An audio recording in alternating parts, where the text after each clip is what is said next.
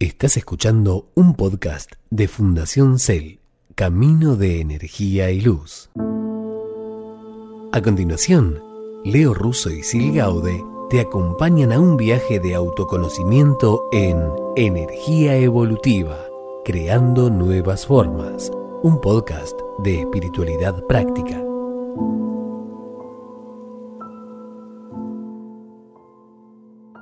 Bienvenidos a Energía Evolutiva, Creando Nuevas Formas, un podcast de espiritualidad práctica. Mi nombre es Leo Russo. Y Sil Gaude. Y nuestra intención en cada uno de estos podcasts es ir alineándonos episodio a episodio. Hoy llegamos al chakra del corazón.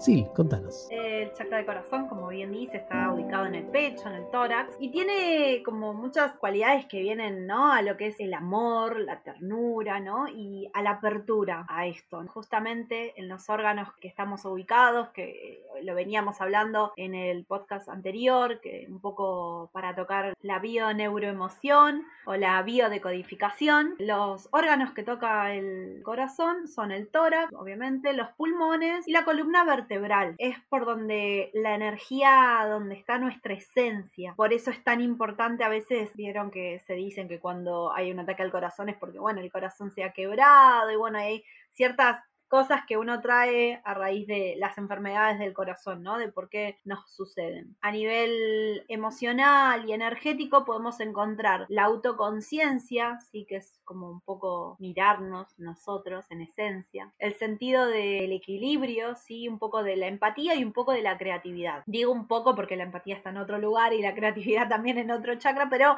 se siente mucho porque es un poco lo que nos hace único, es el reconocimiento de la esencia y demás. Y también se encuentra ¿no? todo lo que tenga que ver con la arrogancia, la indiferencia, el narcisismo. Por eso el corazón trae un tema también tan importante que es el amor y el amor, bueno, acá es todo un tema aparte porque bueno, una cosa es el amor energético, el amor infinito, el amor divino, que es lo que creemos un poco desde el lado de la energía evolutiva también, y después está el amor que cada uno en su historia ha podido crear.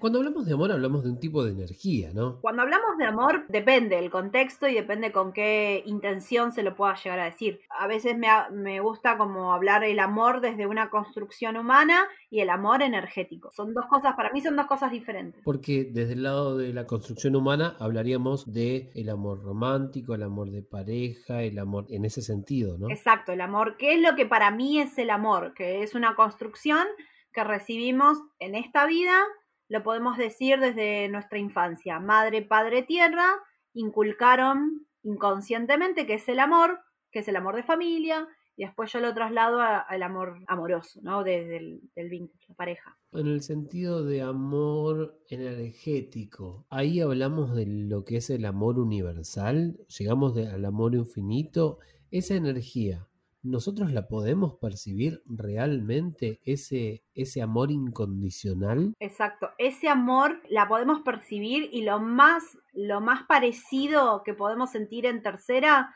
son las madres por nuestros hijos. El padre por un hijo también, pero lo que tiene la madre no es que la madre es más que el padre, no, obviamente que no, pero la madre al haber pasado por un cuerpo físico, de estar adentro, ama con la célula, que es diferente a cómo ama un padre, porque si bien también tiene la célula y, y un montón de cosas a nivel fisiológico el padre, pero tiene otra connotación, eh, tiene otro lado. El padre da una estabilidad, la madre da lo que es justamente la energía de amor. Entonces, ese vínculo es como lo más cercano al amor universal energético que podemos decir cuando lo mismo, cuando decimos el amor sana, el amor infinito, el amor universal, el amor energético es el que sana. Para llegar a ese amor, primero hay que desconstruir qué es el amor para uno. ¿Qué tema el amor? El amor es que se me vienen las interpretaciones de más sociales del amor. Cuando la gente dice te amo, pero en realidad es te quiero,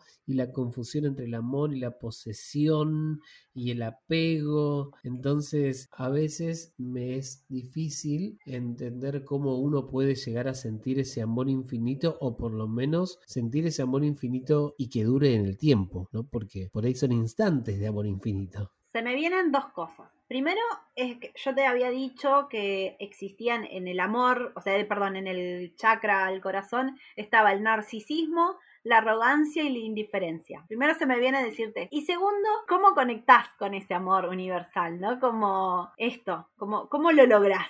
¿No? Conectar con eso. Y yo había dicho que una de las cosas es empezar a, interceptar y a percibir qué es el amor para mí en mi historia personal, para después ir acercándolo a ese amor universal, primero desde la mente, para que haya un entendimiento. Y segundo, con esta mirada integral, también tiene que ver con cómo alimento a ese amor. Un e, claro ejemplo, si tengo una comida saludable, una comida que está viva, ponele, porque como vegetales, que es un vegetal, está vivo, no desde la parte que tiene neuronas que sienten y que hay conexiones, sino de la parte que es un alimento vivo porque viene de la tierra, estoy cuidando a mi envase, estoy cuidando a mi, uno de mis cuerpos, entonces lo estoy alimentando, entonces lo estoy cuidando, entonces lo estoy amando. Ahora, si no hay una percepción de ese lugar, me va a costar también, una de las formas es que me va a costar conectar con ese amor universal, porque no lo estoy cuidando. Se me viene el autoconocimiento, es cómo me percibo. Entonces estoy pensando acerca del narcisismo. ¿El narcisismo vendría a ser el exceso de amor propio? ¿O cómo se definiría? El narcisismo? Primero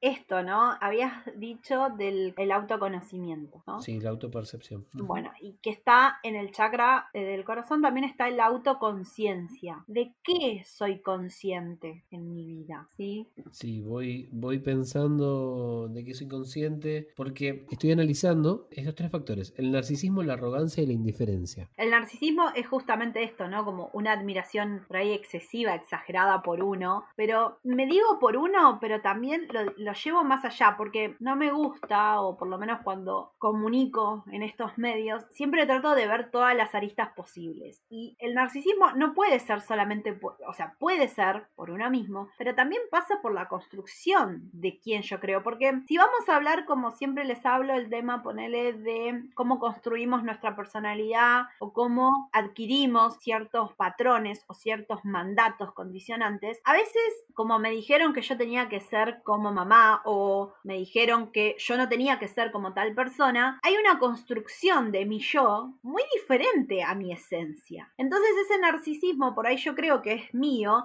y en realidad es una, es una construcción de algo que me dijeron que era y yo no soy. Entonces es muy importante empezar a ver qué partes de mí hay ahí adentro, ¿no? Como qué es lo que yo sentí, la parte de la historia. Nosotros tenemos que pensar que somos como un gran rompecabezas. Cuando uno arma un rompecabezas, no lo estoy armando, o sea, tengo la foto de esto tiene que ser, como ahí viene el terapeuta. Esto es más o menos como uno debe sentir o como uno debe ser las cosas, entonces yo voy agarrando pieza por pieza y voy diciendo, voy para acá, ah, no, para esto no. Y diferente es si tengo un rompecabezas de 10 fichas, 40, 100 o 1000. Ahí está la apertura de uno al fluir en los acontecimientos también, ¿no? En qué es lo que me están mostrando los espejos, qué es lo que realmente quiero en este momento, porque a veces quiero en este momento pasar la situación nada más, no quiero meterme en ver qué es lo que me trae este chakra, no me quiero conocer y demás. Y ahí está donde está uno y decir, bueno, para a veces sobrepasar ciertas emociones y más con lo que tenga que ver con el amor, tenemos que darle presencia a otras cosas, porque si no, no hay para integrarnos de forma, fusionarnos, perdón, de forma íntegra, tenemos que ver en luz y en sombra, no solamente la luz y no solamente lo que deseamos, sino lo que tenemos y lo que podemos crear. Entonces, si yo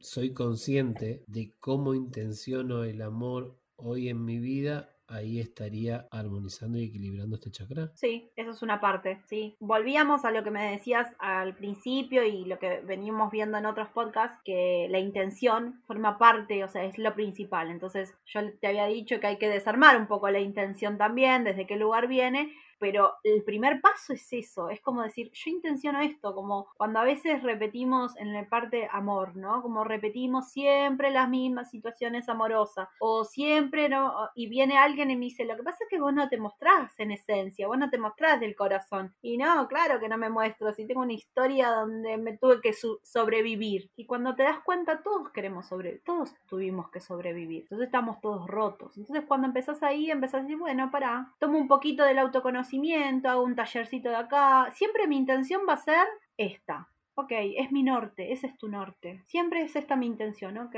bueno. Y, y, me desarmo y me vuelvo a completar. Como cuando uno arma realmente un rompecabezas de mil piezas. No lo puede armar de en un solo día. Por ahí algún obse, ¿no? Pero así todo no. Se tiene que comer, se tiene que dormir, se tiene que hacer un montón de cosas. Bueno, esto es lo mismo. Pero tu norte, ¿cuál va a ser? Y terminar de completar el, el rompecabezas. Tu norte, ¿cuál va a ser? Y yo quiero esta intención. Yo quiero ser amado. Yo quiero amar. Voy escuchando voy escuchándote episodio a episodio y al llegar a este chakra, claramente siento que tengo una limitación. Tengo una limitación y, la, y la pongo en manifiesto desde el lado de decir, cada uno de los episodios fui pudiendo eh, equilibrarlo, armonizar cada uno de los temas. Y ahora cuando hablamos del corazón y todo, del amor en sí, y cómo uno agarra y abre toda una red de temas alrededor del amor, veo que hay muchas cuestiones quizás en mi vida que no las puedo por ahora poner en práctica o no les puse el foco para intentar resolverlas. Entonces, siento que quizás mi energía estaría estancada en este chakra. Sería un, episodio para escuchar y reescuchar y tratar de, de analizar cuál es el tema que a mí me está no sé si estancado, pero si no, la idea sería, sería como si tuviéramos, cada, si cada uno de los chakras sería un, un aro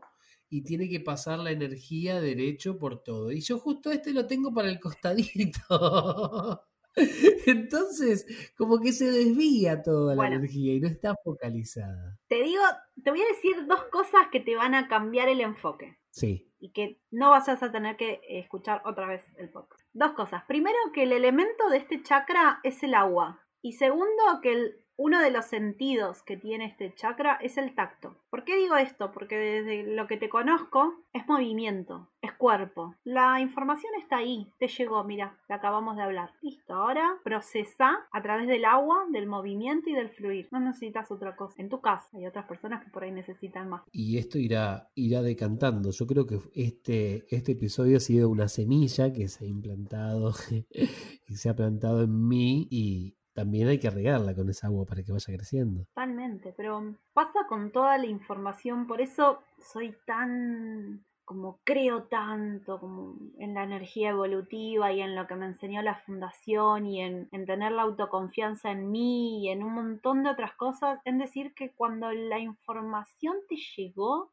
porque era el momento, como aprendí en este camino realmente que cuando me llegó no necesitaba más que tiempo para, para que decante el cuerpo físico y que yo diga, bueno, basta, cala, y generé la acción. No necesito, entonces necesito ser paciente conmigo y llega. La autocompasión, ¿no? Sí. Eso estaba por acá.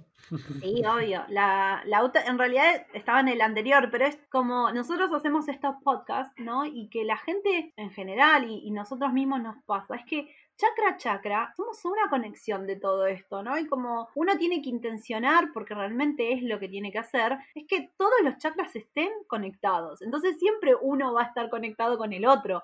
Si uno está trabado, están todos trabados, porque no corre la energía.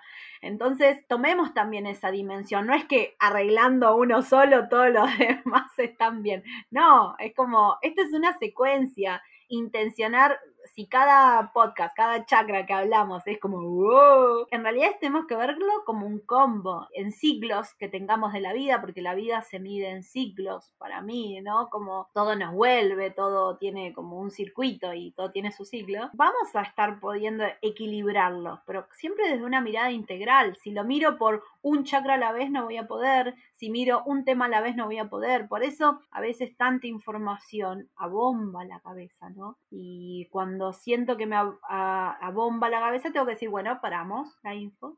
¿Qué me está diciendo el cuerpo? Escucha mi cuerpo, que es más sabio que aquel terapeuta o aquel técnica que me está diciendo esto, esto. ¿Por qué? Porque mi cuerpo es mío y no es de nadie más.